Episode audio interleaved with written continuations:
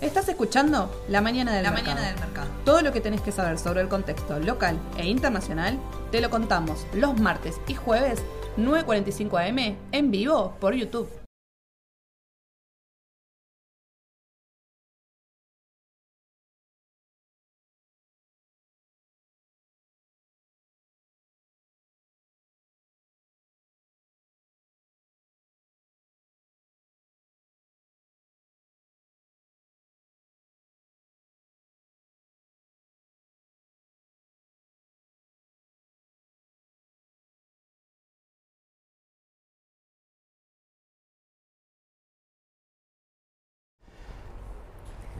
Muy buenos días a todos, ¿cómo les va? Bienvenidos a la mañana del mercado. Hola Edu, ¿cómo va? Hola, ¿cómo va? ¿Todo bien? Problemas técnicos. Sí, bueno, ¿Cómo? sucede en todas las En familias. toda la familia, en todos los vivos puede pasar. Exacto. Escuchame, estamos en un mundo que va bien, va bien. Porque nuestro vivo no puede ir y venir, ir y venir. Por supuesto.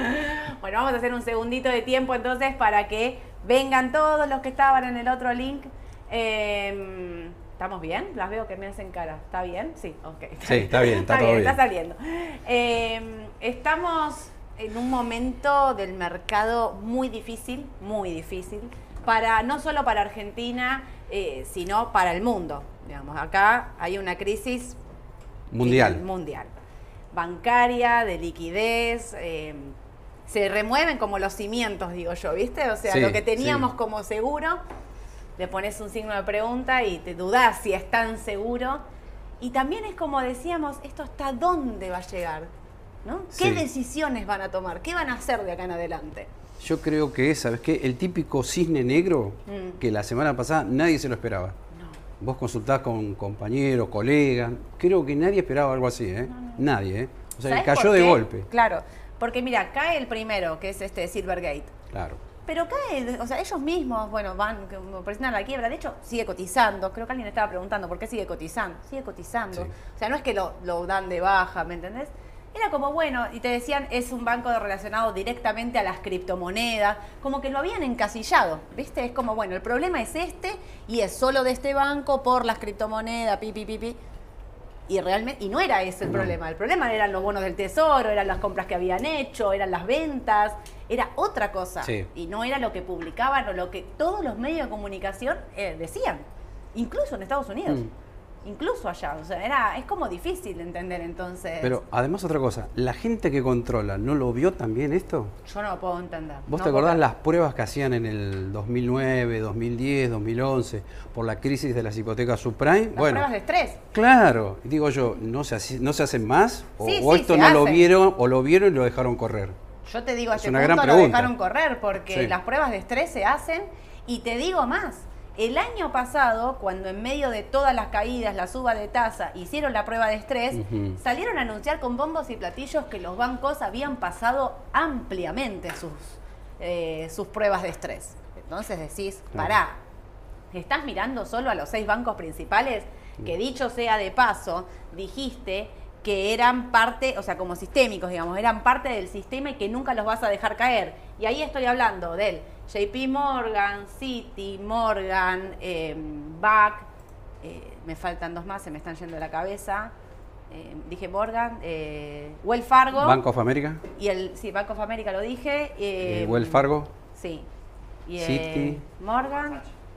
Y Goldman, Goldman Sachs. Sachs. Ahí está. Ahí está. Estos son los bancos que ellos dicen, gracias Leo, estos son los bancos que ellos dicen, no, o sea, nos vamos a salvar. Entonces la pregunta empieza a ser, y vi un montón de, de preguntas, o sea, de medio, digamos, de notas, diciendo, che, acá no va a haber también una reducción de bancos porque antes de empezar esto, Fernando me decía, decí en vivo la plata que están recibiendo los bancos, claro, ¿cuánto me dijiste, Fer? ¿15? 15 mil millones del Banco Claro. América. O sea, la plata sale de bancos chicos para ir a bancos principales, a estos bancos fuertes. Entonces, o sea, ¿qué va a pasar con esos bancos chicos? O sea, la concentración de bancos. Y sí. No es bueno igual, No. ¿eh? No es buena la concentración de bancos. Estaba mirando antes de empezar este vivo el tema de los bancos regionales. Hay bancos regionales hoy nuevamente cayendo Sí. 30, 20, 15%. O sea, las noticias no son buenas, a pesar de que salvaron al Credit Suisse. porque esto se, se extendió. Viste que la crisis del 2008 de Lehman Brothers fue primero en Estados Unidos, después eh, se, Se se fue a arrastró Europa. al resto, sí. Como un año Sí, después. Sí, sí, Acá es en este momento, o sea, es todo ahora, digamos. Todo más dinámico O sea, ahora. Claro, fue en una semana ya estás afuera diciendo Mm. los bancos se caían. Hablábamos del, del- no solo del Credit Suisse, sino vos me decías otros bancos también con problemas. Italia, que son así como nosotros, pobres, los tanos están ahí agarrados a la comunidad europea.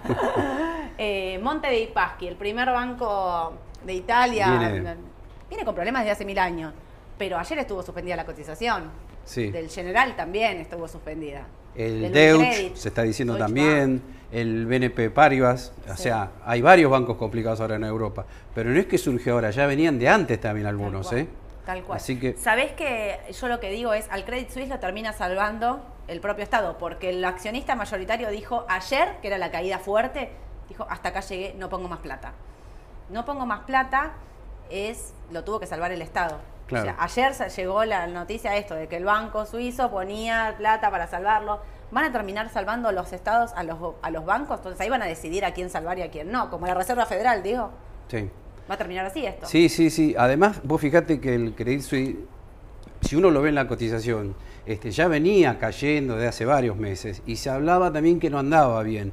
Eh, Tenemos el gráfico acá para, no sé si llegó, si lo pusimos, inflación, dólar, ADR, para tenemos de todo también. Eh, ¿Esto qué es? ¿IPF? IPF, Standard Poor's. Standard Poor's, Acá está, Credit Suisse. Credit Suisse. Bueno, Mirá. acá tenemos, ¿no?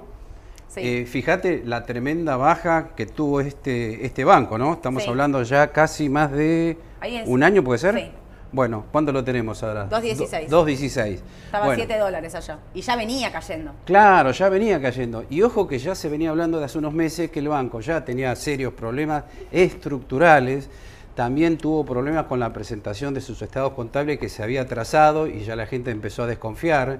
Y no sé si te acordás que hace unos meses también hubo un aporte de 4 mil millones de francos suizos Sí. eh, de un accionista. Eso fue hace seis meses, creo. Sí. Entonces, por eso, bueno, hizo eclosión ahora, porque ya no nadie quería ayudarlo al banco. Claro. Todos apuntaban que ya iba a entrar en la quiebra. Bueno, hasta que salió esta noticia ayer, que bueno, aparentemente lo están salvando, ¿no? Tal cual. Es difícil. Alguien pone acá, Daniel nos pone, hay que ver qué hace el Banco Central Europeo en minutos con el alza de tasas. Sí, clave. Clave lo que diga Lagarde ahora en un par de minutos sobre la suba de tasa en Estados Unidos, porque así como miramos a Powell en Estados Unidos con la suba de tasa, miramos a Lagarde qué hace, porque le iba a subir 50 puntos. A ver, Sí. esto era descontadísimo. Recordemos que el Banco Central Europeo empezó a subir la tasa más tarde, que entonces habían dicho para Claro. seguir la inflación, que en, Europa la inflación es altísima, estamos hablando de 10% de inflación a nivel Europa, altísima, pero ahora pasa esto. Porque ayer los bancos en España bajaban como 8-10%.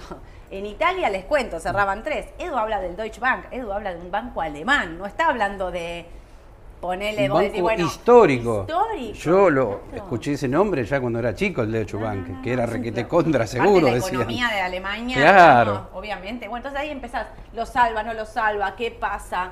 Eh, esto se complica eh, a, a todos niveles. Entonces, bueno, la tasa, ¿qué va a pasar con la tasa y la inflación? Y la pregunta que creo que todos nos hacemos es, tanto hoy, eh, Lagarde, cuando, si sube o no la tasa, y la semana que viene, Powell, suba o no la tasa, ¿puede haber un rebote del mercado ahí? ¿Puede que si el no suben la tasa, ¿no? Porque dicen, bueno, vamos a aflojar un segundo, vamos a parar la pelota, como quien diría, paramos la pelota y ordenamos esto de bancos, ordenamos esto, porque esto puede, o sea, si esto escala, escala a niveles como repetimos, digamos, hasta dónde, Sí, no sabemos. sí, sí, sí. Frenamos la pelota, vamos a pensar el mejor escenario.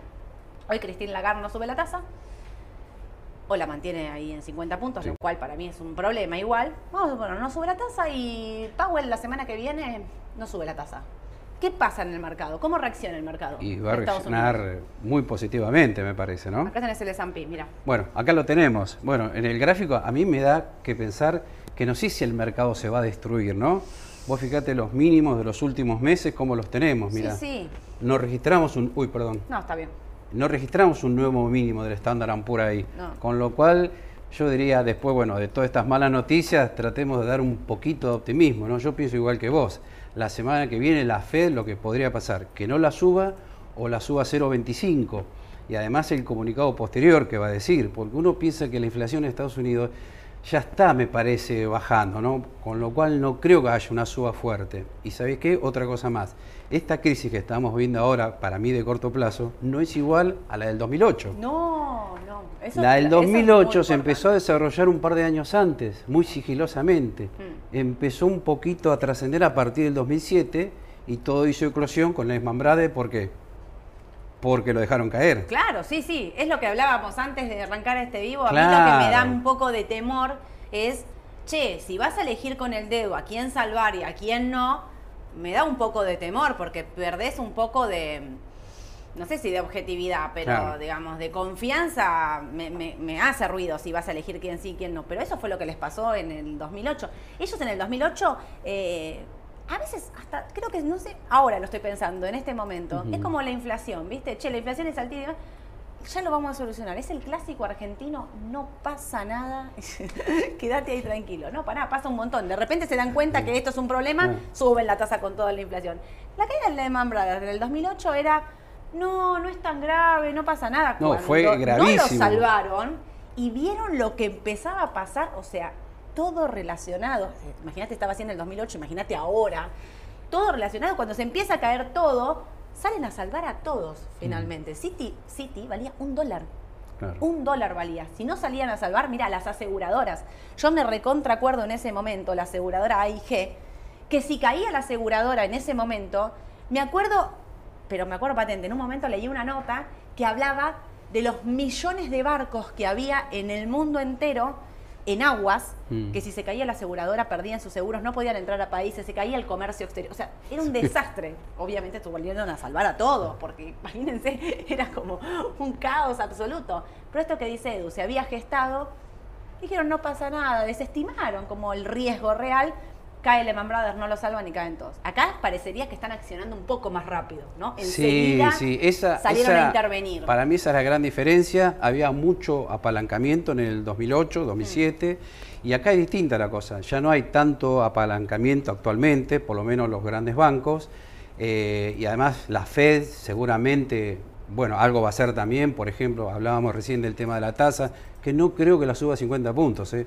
Estoy No, seguro que va a ser no, no. O, o no la sube o 0,25. Sí. Así que No, suba de 50 puntos anulada, 100% anulada. No va a Sí, arriesgar de esa sí, manera, estoy segura. Digamos, todas las estimaciones dan para lo mismo, no se la puede jugar, no está en condiciones de jugársela. Pero sí esto de decir, eh, coincido con Edu, si miramos el gráfico del S&P, vieron que yo soy compradora del S&P a mediano largo, lo veníamos diciendo, y yo que decía siempre, no va a volver a mínimos, estos son 3 cu- 3.50, vamos a redondear aproximadamente, pero todo lo que yo veía bueno para el mediano largo, le empiezo a poner un signo de preguntas. Y les voy a explicar acá, que lo tengo porque corta la media de 200. Y eso no es un buen indicador. Mm. Las tendencias de corto plazo empiezan a dar venta. Ujú. Bueno, habrá que ver ahora qué pasa. Es verdad que no hay un derrumbe absoluto de vendan todo y salgan corriendo. No, Ujú. pará, momento. No vamos a actuar de impulso y de miedo, porque acá lo que hay que tener muy presente es, primero, cabeza fría y no dejarse tampoco llevar por toda esta información negativa, porque es una, una banda de información negativa. Claro, y el inversor se pone nervioso, Se sale a vender el- apurado y por ahí se equivoca. Entonces, exacto. Entonces lo mejor es tratar de llevar tranquilidad, Serenidad. mantener la cabeza fresca y bueno, esperar porque bueno, como toda crisis en algún momento esto me parece que va a pasar. Obvio. Y sobre todo, esto que nosotros les decimos siempre de respetar lo que uno pensó. Si vos compraste el S&P para el largo plazo, pará, no salgas a reventar todo. Tranquilo, ¿sí? Porque no hay un indicador. Si estuviésemos acá en 350 por cortar este mínimo, yo sería la primera que les diría, che, levantemos campamento y vámonos de acá porque esto se puso mucho peor. Hay que seguirlo de cerca, no hay que relajarse, ¿sí? Lo que quiero decir es esto. Los indicadores no son buenos.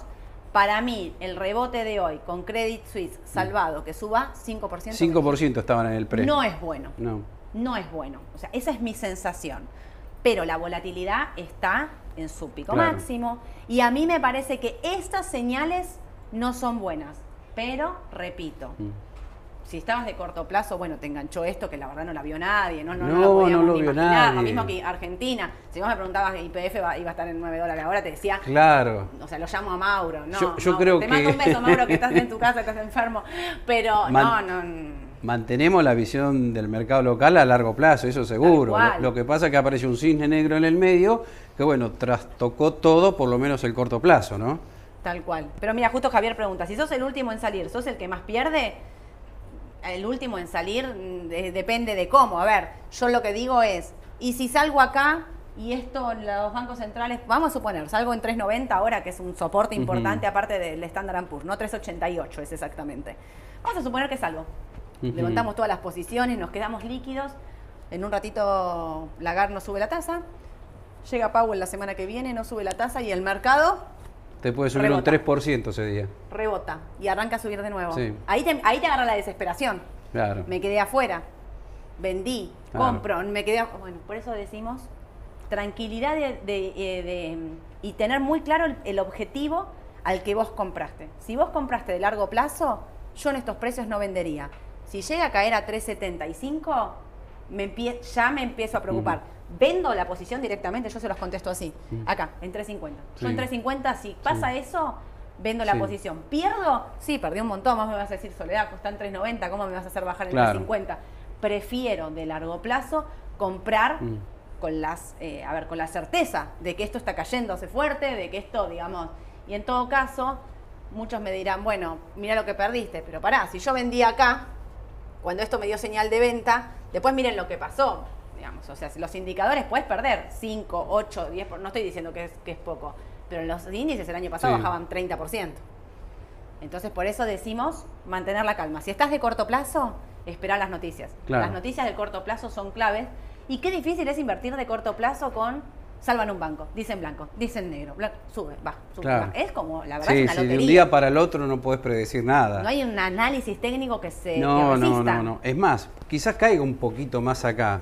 Por ahí vuelva acá quizás. Pero me parece que hay que mantener la calma y esto es muy distinto, y disculpen que lo reitere, al 2008. Sí. 2008 el mercado llegó a bajar 65% en un año y medio. Acá estamos hablando de una baja de un año y dos, tres meses. Del, no sé, no llega al 30 me parece, No. ¿no? O sea que es distinto, es una crisis acotada a un determinado sector. Y bueno, hay que esperar que pase y bueno, el mercado en su momento va a pegar la vuelta, ¿no? Y Sí. lo importante es estar atento la semana que viene con la Fed. Eso es la clave para la semana que viene. Mariano justo pregunta, ¿es momento de comprar para largo? Espera. Para comprar para largo, el que compra de largo, entiendo que son precios que uno dice, Mm. uh, qué copado, momento ahí. Me refiero sobre todo a los índices. Sí. Pero muchos tengo preguntándome vista, porque yo, viste que decía, qué lindo sería comprar vista en 15.50, ayer estaba 16 y pico y estaba ahí, o sea, creo que ayer tocó 15.90. Sí, algo así. 15.90 tocó y yo decía 15.50. Bueno, a ver, compro vista por su fundamental, por su balance, digamos, por su por su- toda la estructura de la empresa que creo que el precio objetivo es 29 de vista.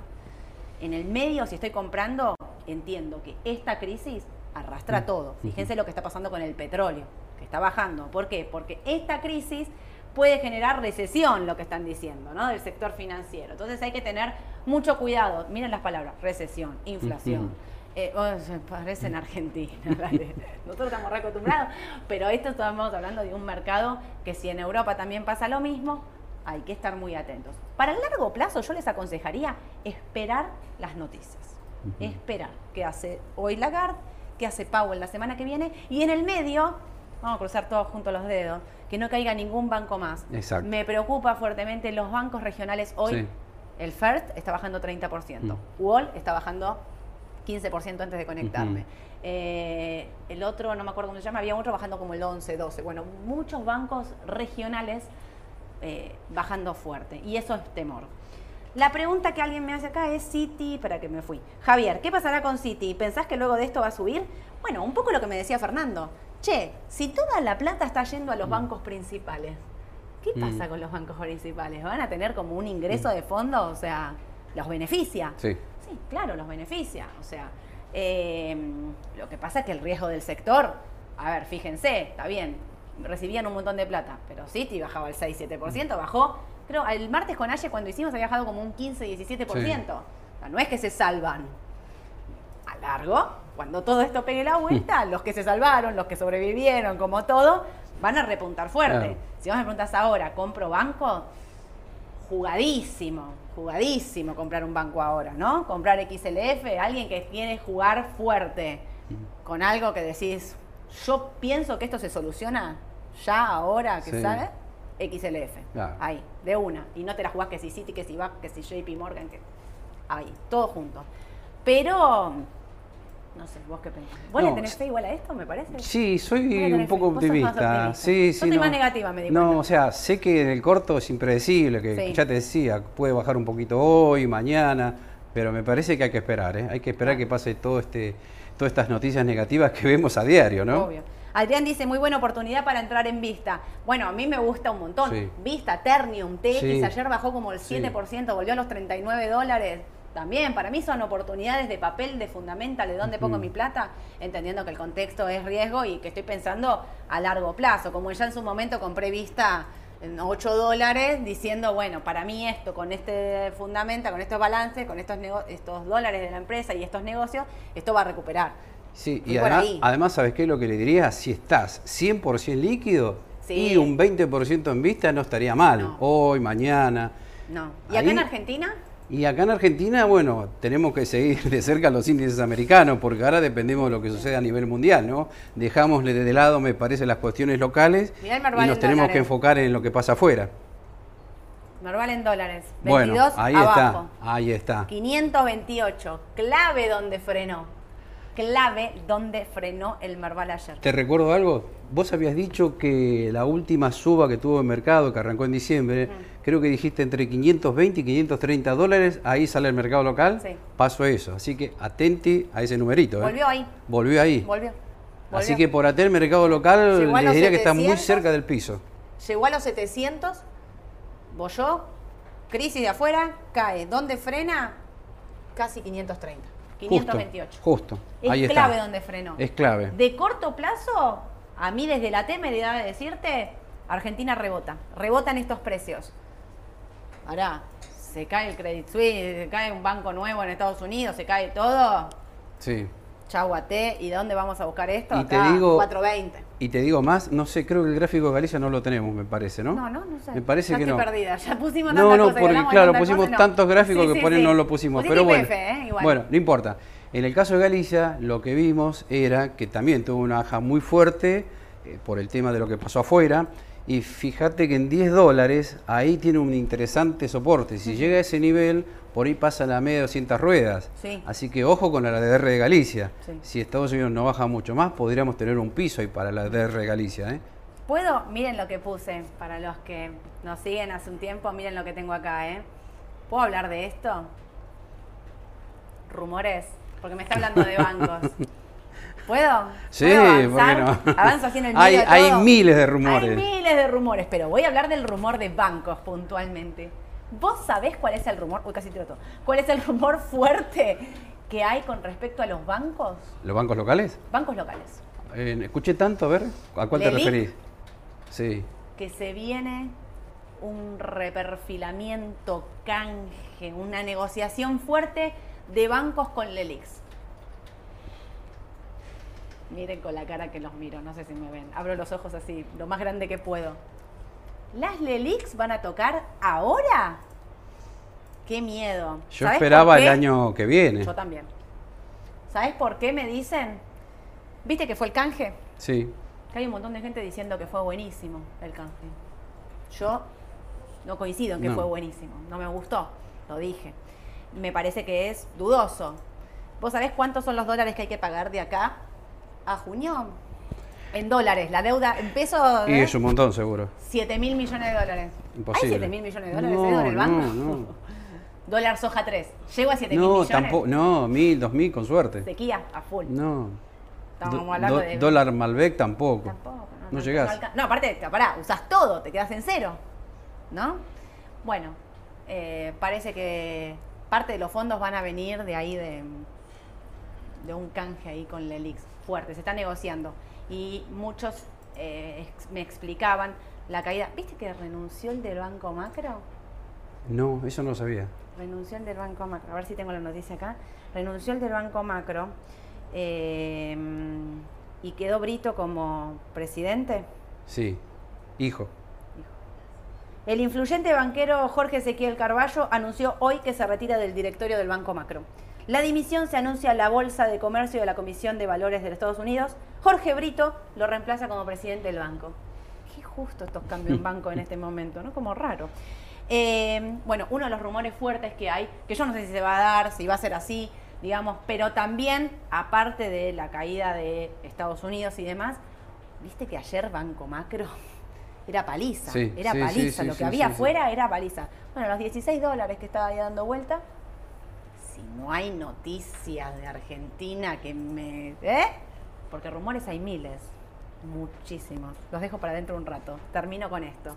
¿Qué más tenemos? Bueno, el dólar, Edu. El dólar. Bueno, Ahí, el dólar de también. mil millones de dólares que hay que pagar. No podía faltar el dólar, escúchame.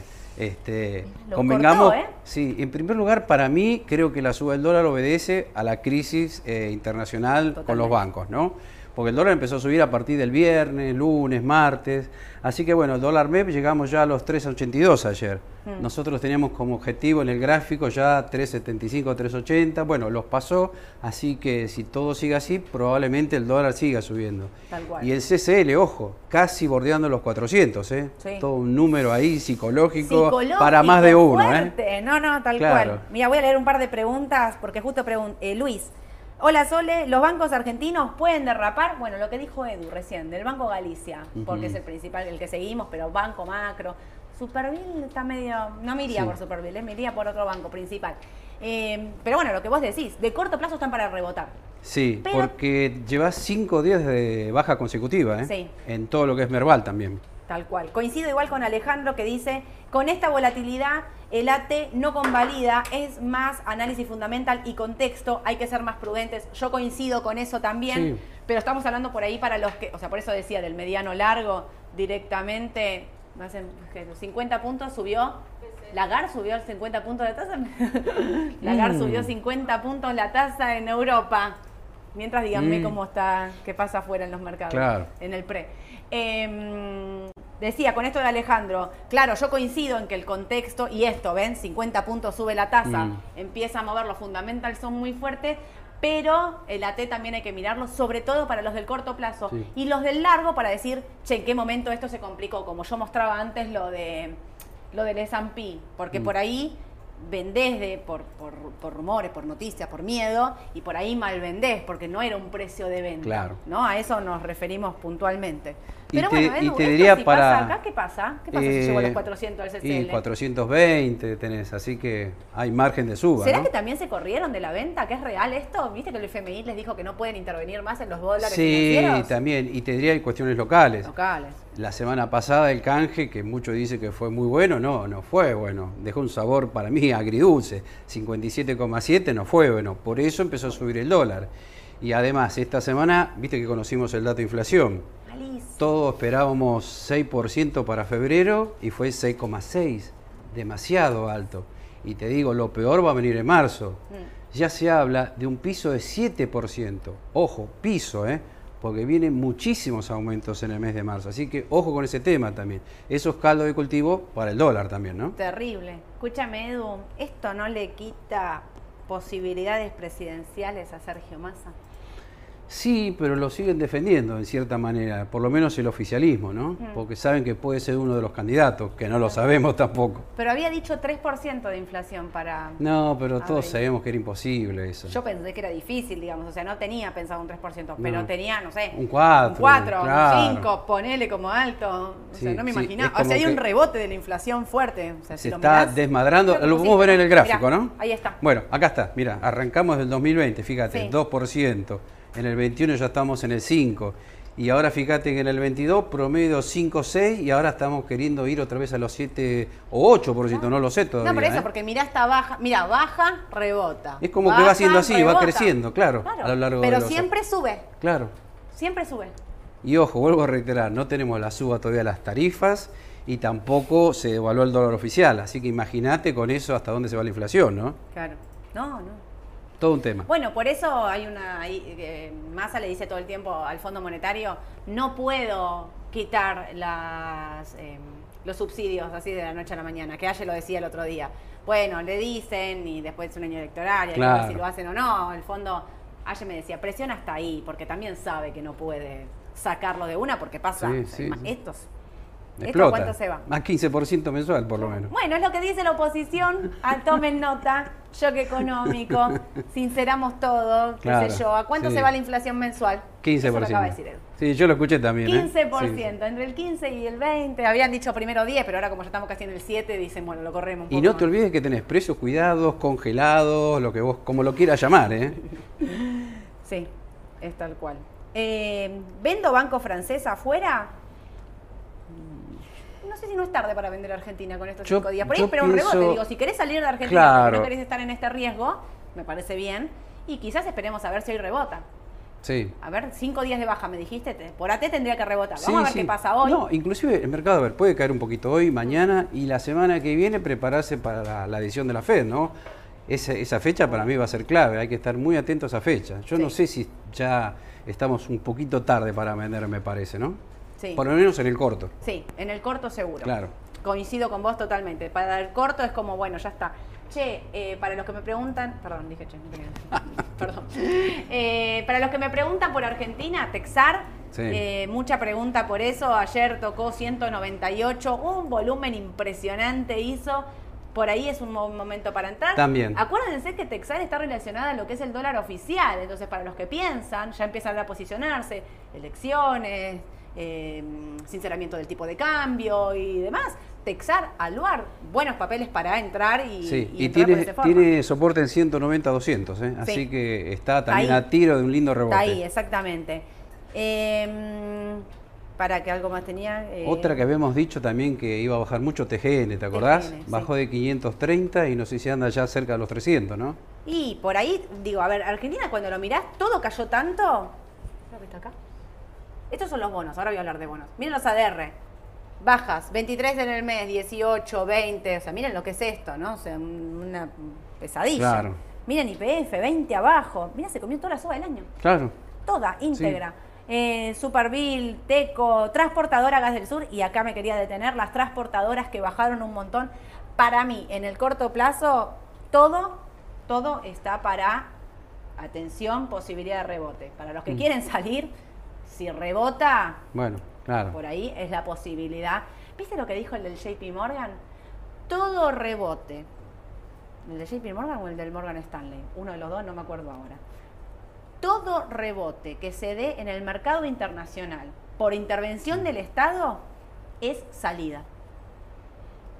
Bueno. No sé si quiere comprar barato. Viste que las recomendaciones a veces de los primeros bancos de Sí, línea sí. llegan a veces Tómala con tarde, como- pinzas. Como, che, vendimos y ya cayó. Eh, Pero ya me avisaste cuando ya vendiste o compramos, ¿viste que Warren Buffett también hace eso? Compré, te anuncia que ya compró algo, después sube un montón, bueno, nada, cosas de mercado que no pasan solo acá, pasan en todo el mundo. Yo viendo esto diría, momento para el corto plazo, no, no, no lo veo corriendo. Pero sí les digo, ¿eh? Ternium, 39.40 con esta baja que tiene y miren que está positiva para los conservadores, me gusta. Tenaris, 28.65. Recuerden que había llegado con el balance, se fue casi a 36. Nosotros habíamos recomendado, ya lo habíamos comprado en 28, 27. Sí, o sea, está sí. ahí, digamos. Es un buen momento para entrar en los conservadores.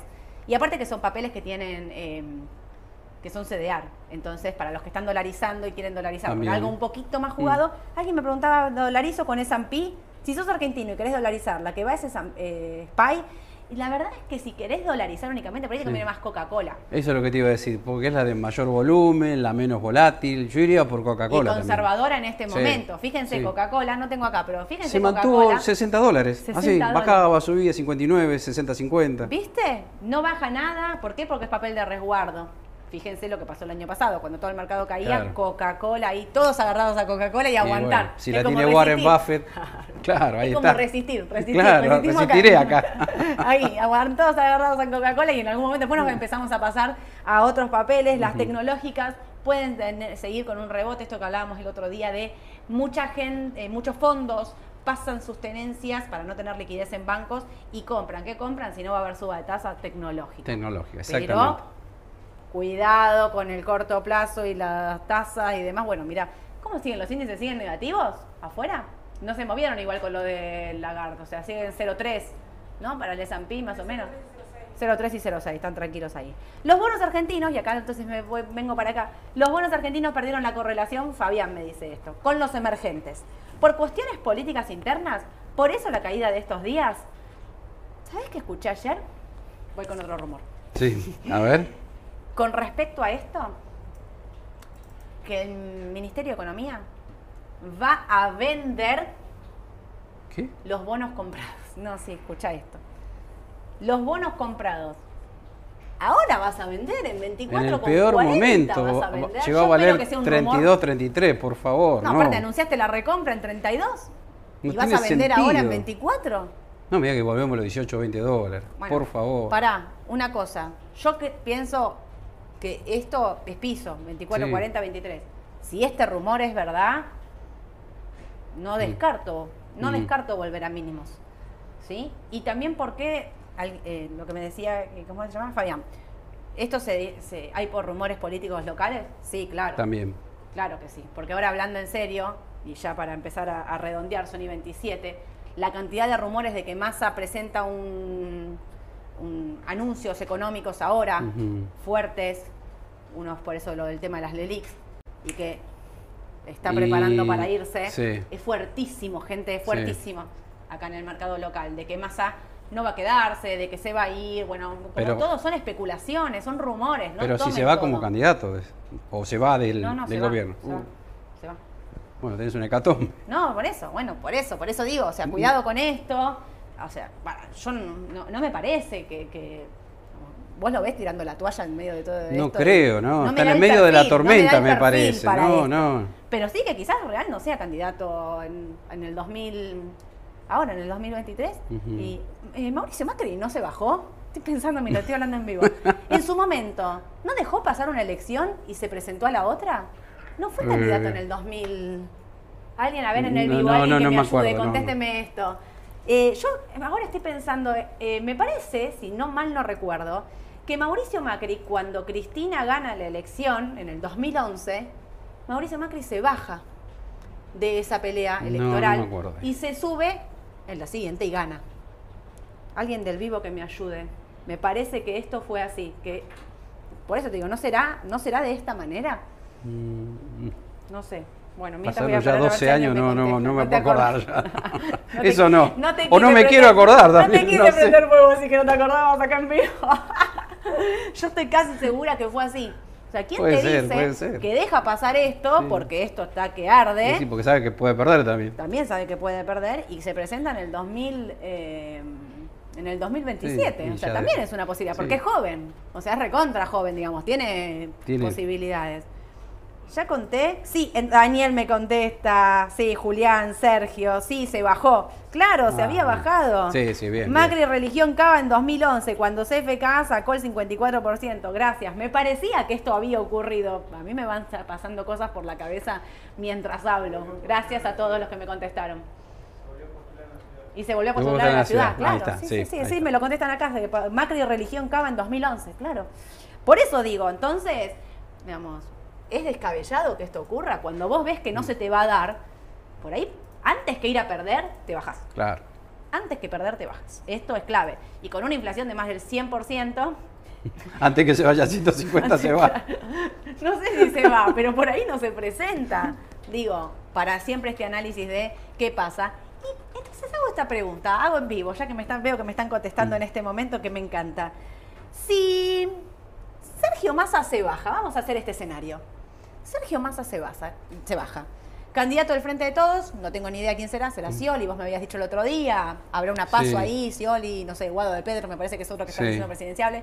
¿No le queda muy fácil el camino a la oposición Y para sí. ganar la elección? Sí. ¿Cómo responde el mercado, Edu, si gana la oposición? Para, ¿y, y quién va de ministro de Economía ahora? No, no, no, no, no, menor no. idea, ¿eh? No sé Me ahí. estás pidiendo un montón. Me preocupa un más eso, me parece. Un montón. Ministro de Economía de acá las elecciones.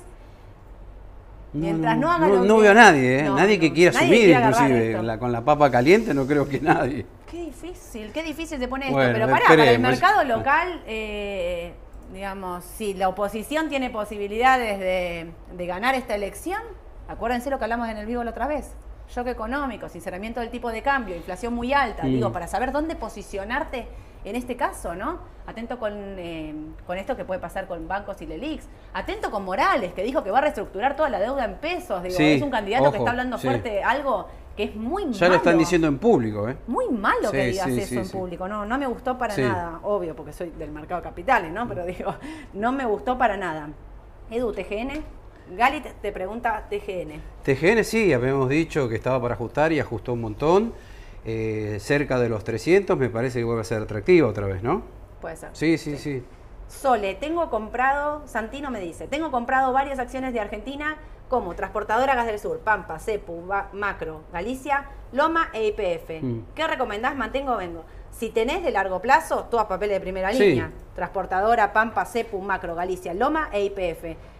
¿Recomendás? Mantengo o vendo. Me gusta. Yo mantendría para el largo plazo. Le agregaría Otexar o Alvar a Sí, este portafolio. inclusive le diría a Loma que está muy chata los últimos meses por Sí. vista, por ahí. Loma por vista, un CDR, claro, porque claro, es todo argentino. Claro, te faltaría un por para vista, diversificar un poquitito ahí. O Ternium o También. Tenaris, la que estábamos hablando antes. Sí, Claro. para diversificar está bueno. El problema es que saltan los stop loss, nos preguntan, ¿no? Sí, claro, porque estamos todos mirando los mismos números. Cuando miramos el Sí, AT, estamos sí, todos sí. mirando riesgo país, bueno, ni, ni te cuento, pero estamos todos mirando los mismos números. Esto es, es, eh, ¿cómo se llama esto? Esto es IPF, I- mirá, dónde, IPF. mirá rebotó ayer. ¿Viste? Justo, ¿no? En Ahí. 8, casi 8.70. 8.50, 8.70, claro, ahí está. 8.70 el rebote de IPF. Bueno, son y 33, me tengo que ir. Pero mm, voy a terminar esto. Nadie quiere agarrar, dice Lucas, es verdad. Omar, Claro. se derrumba todo Sole y en 2024 rebota. También. Mm. Rofi, ¿podría llegar Google a los 100? Y eh, si el mercado Sí. se sigue posicionando en papeles de, tecnológicos de valor, hay muchas posibilidades de, Sí. que esto, de que eso ocurra.